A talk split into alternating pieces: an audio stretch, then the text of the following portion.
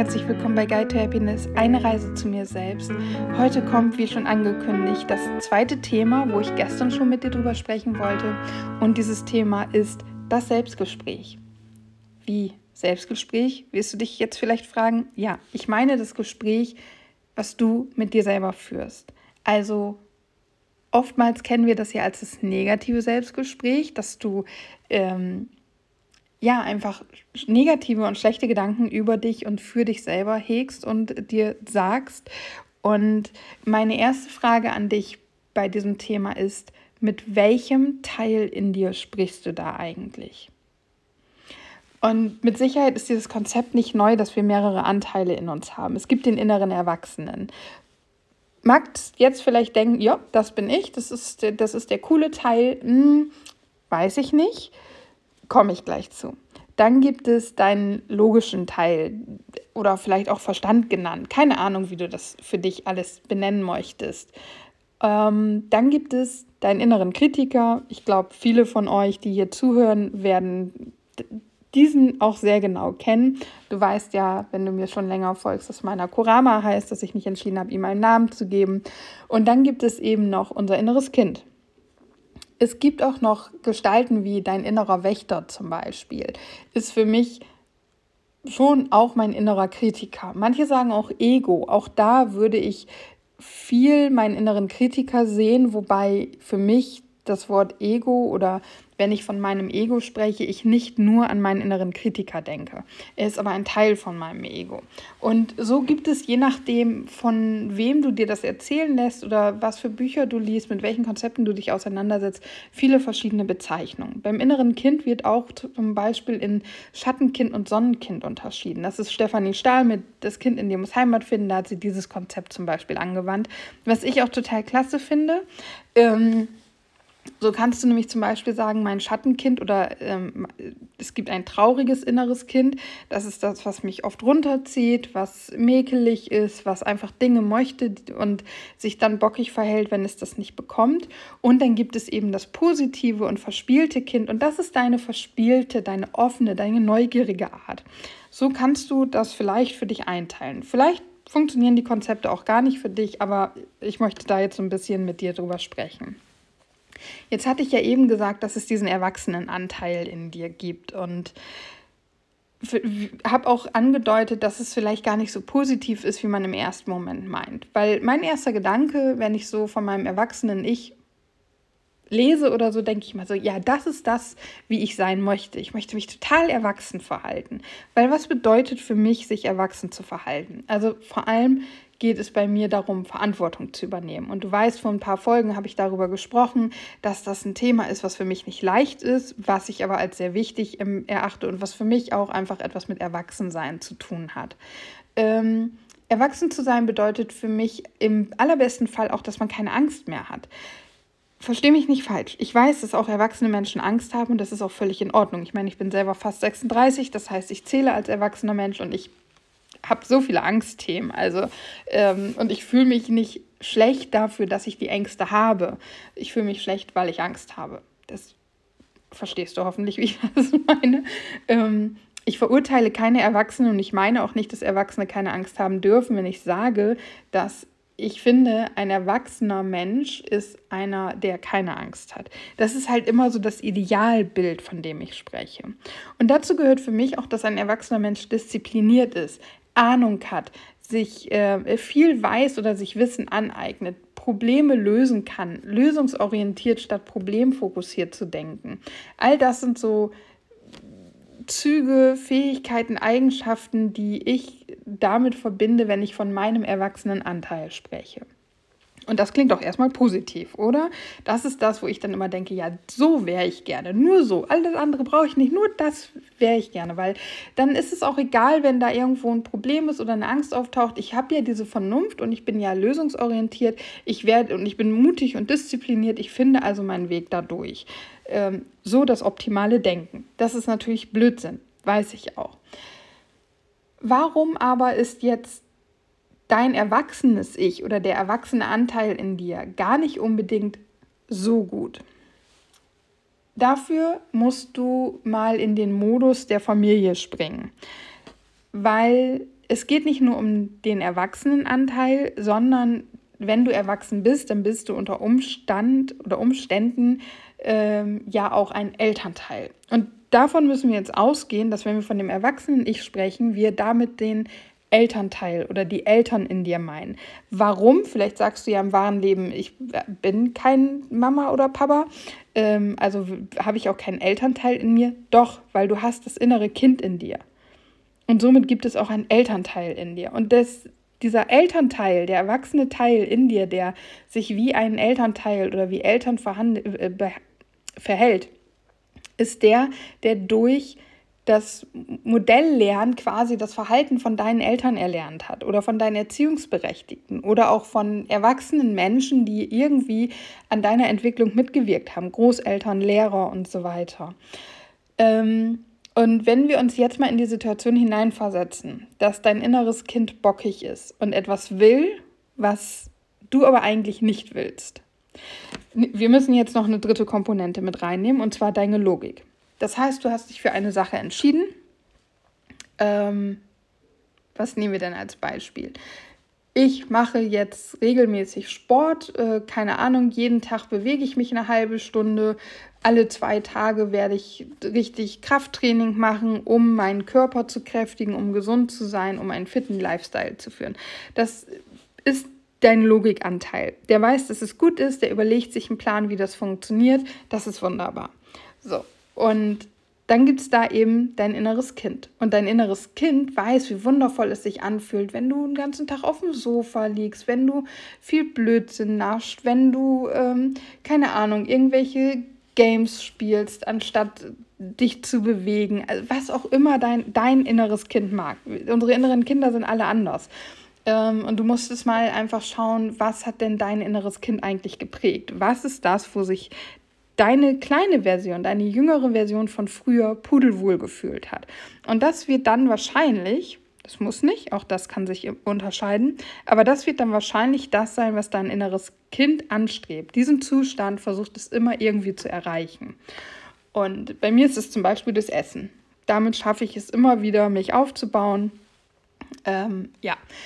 Und deine Logik hat jetzt gesagt, ich mache jetzt jeden Tag 30 Minuten Bewegung. Und dein inneres Kind sagt, es, ist, es regnet, es ist irgendwie doof und kalt und mimimi und meh und ich will nicht und mault darum. So, und jetzt muss natürlich irgendwas passieren in dir, wenn du da dranbleiben möchtest. Und dann kommen deine inneren Erwachsenen, deine inneren Eltern, dein Elternanteil in dir zum Vorschein. Und je nachdem, was du gelernt hast, was dir vorgelebt und beigebracht wurde, können diese Elternteile oder kann dieser Elternteil in dir sehr liebevoll sein, sehr verständnisvoll und versuchen, einen Kompromiss zu finden für das innere Kind, damit es mitspielt und ihr trotzdem das macht, was euer Logikanteil möchte. Dann hast du den optimalen Weg. Es kann aber auch sein, dass dieser Teil richtig eklig ist und sagt, ich habe das entschieden, wir machen das jetzt so und es gibt keine Widerworte und ab auf dein Zimmer und ich will nichts mehr von dir hören heute. Und das ist nicht schön. Und das wird auch nicht lange funktionieren. Denn je mehr wir einen Teil in uns unterdrücken, umso mehr wird der laut werden und stark werden und kämpfen, damit er uns unsere Aufmerksamkeit bekommt, damit er von uns gesehen wird. Und du kannst dir vorstellen, dass gerade so ein Anteil wie unser inneres Kind sehr laut und sehr penetrant und sehr nervig werden kann. Und wenn du, wenn du das alles noch sehr abstrakt findest und es schwierig findest, dir das vorzustellen, dann mir wurde das Beispiel gesagt und ich fand das so, so klasse. Ähm, was würdest du tun? Du bist in der Stadt unterwegs und da steht ein kleines Kind, vier, fünf, sechs Jahre alt, und es wird von zwei Erwachsenen angeschrien. Vermutlich sind es die Eltern, du weißt es nicht genau, aber es wird von zwei Erwachsenen nicht nur einfach getadelt, sondern richtig angeschrien, richtig ähm, böse und dass es nichts zu sagen hat. Und du merkst richtig, okay, die sind überhaupt nicht auf Augenhöhe mit dem, Innere, mit, mit dem Kind. Die sind ähm, komplett von oben herab. Sie entscheiden, wo es lang geht aber auf eine so unschöne Art und Weise, dass das Kind komplett hilflos ist. Und dann gibt es noch dich in diesem Szenario. Und was würdest du tun? Natürlich, wenn jetzt dein Angstanteil in dir vor, hervorkommt, dann würdest du weitergehen, so tun, als hättest du es nicht gesehen, oder du würdest es aus sicherer Entfernung beobachten, in der Hoffnung, dass die, diese Erwachsenen nicht handgreiflich werden. Und wenn sie handgreiflich werden, dann würdest du vielleicht die Polizei rufen und eingreifen. Aber sagen wir mal, das ist bei dir nicht der Fall. Und es gibt jetzt die Wahl zwischen, naja, die Eltern haben recht, die wissen schon, was sie tun, oder die Erwachsenen halt. Und oh mein Gott, das, das, das geht so gar nicht, so kann man mit einem Kind nicht sprechen. Und vielleicht weißt du so schon, welche Antwort du aus dir herausholst und weißt, dass du sagen würdest, man kann so mit dem Kind nicht sprechen, so wird das nichts werden und würdest in die Bresche springen für das Kind. Wenn das nicht so ist, dann überlege dir mal, wie dein weisester Teil in dir, dein liebevollster Teil, dein gutmütigster Teil, nämlich die Liebe in dir reagieren und agieren würde. Und dann weißt du genau, dass du sofort für das kleine Kind in die Bresche springst und erstmal versuchst, diese Situation irgendwie zu entspannen und den Erwachsenen mal so ein P vorzusetzen und sagen, stopp Leute, so werdet ihr das Problem hier nicht lösen. Guckt euch mal an, wie verängstigt die Kleine ist oder der Kleine ist. Wie auch immer ihr das dann macht, mit welchen Worten. Und das ist eben dieser Fall, wenn deine Logik etwas entschieden hat und deine erwachsenen Teile in dir oder der erwachsene Anteil in dir möchte das durchsetzen, dann kann es passieren, je nachdem, was du gelernt hast und auch je nachdem, wie gerade deine Tagesverfassung ist, dass dieser erwachsene Anteil in dir sehr eklig zu dem inneren Kind ist und dass das dann nicht funktioniert. Vielleicht funktioniert es für einen Tag, vielleicht sogar für ein paar Wochen. Aber irgendwann wird der Punkt kommen, wo das innere Kind und das Verhalten und das, vor allen Dingen die Verletzung und dieses ignoriert worden sein von deinem inneren Kind so laut wird, dass es wieder zu dir zurückkommt und alles wieder in sich zusammenbricht. Und das wird uns auf Dauer einfach nicht helfen. Und lass mich dir das sagen, auch wenn ich äh, jetzt wieder mal neu in diese Konzepte eingestiegen bin, spreche ich da einfach aus eigener Erfahrung. Ich habe so oft schon Erfolge in meinem Leben irgendwie verzeichnet, weil ich es geschafft habe, meinen inneren Kritiker, mein Ego, mein inneres Kind zu unterdrücken und ihm quasi die Schnauze zu verbieten und einfach nur mit meinem Elternteil duff, duff, duff, duff, duff, da durchgestampft bin, um dann irgendwann aber so richtig auf die Fresse zu fliegen, weil diese Anteile alle wieder hochgekommen sind, alle quasi sich verbündet haben gegen meinen erwachsenen Anteil ähm, die Macht an sich gerissen haben und es ist alles wieder zusammengebrochen. Und oft ist es danach dann viel schlimmer als vorher. Und deswegen nochmal die Frage, wie sprichst du mit dir selbst? Und ich habe dir ja schon, ich glaube, ein oder zwei Folgen aufgenommen, wo ich darüber gesprochen habe, dass ich eben meinem inneren Kritiker Namen gebe und dass ich versuche, mit meinem inneren Kritiker zu sprechen und da auch nicht sowas zu sagen wie, stopp, du hältst jetzt den Mund und verschwindest hier, sondern mich quasi hinzusetzen und zu, zu erklären. Und ich habe immer gedacht, das wäre mein erwachsenes, mein vernünftiges Ich, was ich da dann heraushole. Inzwischen, wie gesagt, denke ich, das ist anders, weil ich befürchte, dass mein erwachsenes Ich jetzt nicht unbedingt im, im realen und echten Leben mit einem eigenen Kind, ich hoffe nicht, aber so in, im Umgang mit mir selbst halt eher diese eben auch so eine bockige Variante ist und sich auch dahin stellt und die Arme verschränkt und sagt, ich habe das jetzt so entschieden, ich weiß das besser, ich bin der Erwachsene von uns beiden und du gehst jetzt in dein Zimmer, dass es eher so wäre. Und das funktioniert halt, wie gesagt, nicht.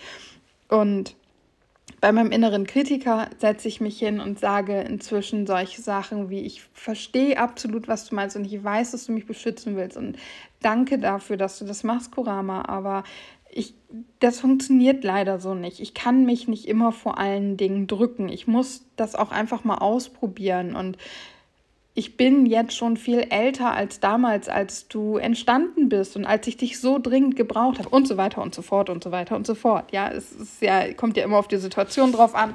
Aber das sind halt so Dinge mit Verständnis und liebevoll, mit Güte. Ich finde auch, das ist so ein wundervolles Wort mit Güte und Verständnis und Großherzigkeit und zwar mit all deinen inneren Teilen umgehen. Und wahrscheinlich hörst du dir das an und wirst denken, kann ich absolut was mit anfangen, aber das ist ja sau anstrengend. Ja, Überraschung. Die Arbeit an und in uns selbst ist verdammt anstrengend und ganz ehrlich, ich würde so viel lieber meinen Kurs weiterfahren, mein inneres Kind zu unterdrücken, meinen Erwachsenenanteil raushängen zu lassen, einfach so weiterzumachen. Und ich hatte jetzt die letzten beiden Tage genau das gemacht, um damit jetzt wieder auf die Nase zu fallen ähm, und zu erkennen, dass das nicht funktioniert und dass ich das irgendwie ändern muss und anders angehen muss. Und anders angehen bedeutet für mich, ich muss erstmal herausfinden, was, wer, wer ist mein inneres Kind eigentlich? Und wie viele innere Kinder habe ich denn? Da gibt es halt auch wieder unterschiedliche Konzepte. Eigentlich bisher bin ich davon ausgegangen, es gibt ein inneres Kind und das würde mir ganz ehrlich auch vollkommen reichen. Aber vielleicht stellst du fest, wenn du an dir selber arbeitest und in dich hineinschaust, dass es verschiedene innere Kinder bei dir gibt. Und da musst du sie alle an einen Tisch holen. Und vielleicht gibt es manchmal Situationen in deinem Leben, wo dein inneres Kind und dein innerer Kritiker am Start ist. Weil wir das auch gar nicht unbedingt alles so voneinander unterscheiden können. Es kann zum Beispiel sehr gut sein, dein inneres Kind ist ähm, als erstes entstanden und dann gab es deinen inneren Kritiker, weil der dein inneres Kind beschützen musste in irgendeiner Situation früher, als du im wahren Leben noch kleiner warst. Und die beiden haben sich verbündet. Und immer dann, wenn es dir jetzt als Erwachsene nicht gut geht, kommt dein inneres Kind, weil es weiß, was dir gut tun würde und versucht alles dafür zu tun, damit du das machst, damit es dir besser geht. Und wenn du dich dann dagegen sträubst und sagst, nein, es tut mir aber ja nicht gut und ich möchte das nicht mehr, dann kommt dein innerer Kritiker um die Ecke, um deinem kleinen Kind zu helfen und sagt dann sowas wie, ja, aber das Verhalten, was du jetzt zeigst, wirst du ja eh nicht durchziehen. Du wirst deine Ziele ja eh nicht erreichen um deinem inneren Kind zu helfen, dir zu helfen, dass es dir wieder besser geht. Und vermutlich, weil du vielleicht ähnlich denkst wie ich, wirst du sagen, ja, aber das hilft mir gar nicht, was mein inneres Kind und mein inneres, innerer Kritiker da tun. Ich will ja meinen Sport da machen und es würde mir ja viel besser gehen, wenn ich das regelmäßig mache. Ja, langfristig gesehen hast du absolut recht. Und dann guck jetzt mal kurzfristig. Sagen wir mal, du hast jetzt eine Woche lang das durchgezogen. Und hast jetzt ordentlich Sport gemacht und bist auch stolz auf dich. Aber du sitzt da jetzt Sonntagnachmittag und dann guck mal in deinen Körper hinein. Wie geht's dem wohl, wenn du ewig keine Bewegung hattest und du jetzt jeden Tag Sport gemacht hast? Du wirst wahrscheinlich verdammten Muskelkater haben, vielleicht wirst du sehr müde und ausgelaugt sein, Kopfschmerzen haben. Und das ist all das, was dein inneres Kind sieht. Und das ist all das, wovor dein inneres Kind dich beschützen möchte. Und deswegen versucht es alles dafür zu tun, dass du, keine Ahnung, wie gesagt, wieder Computerspiele spielst, sich aufs Sofa fläzt, zu deinem Bier greifst, was auch immer es ist, was dir dabei hilft, dass es dir besser geht. Das macht dein inneres Kind nicht aus Bosheit, sondern weil es dafür sorgen möchte, dass es dir besser geht. Das Problem ist einfach, dass dein Logikanteil, der, der diese Dinge plant, der plant langfristig. Der weiß, wenn du dich so kontraproduktiv verhältst, ähm, dass es dir langfristig nicht gut tut.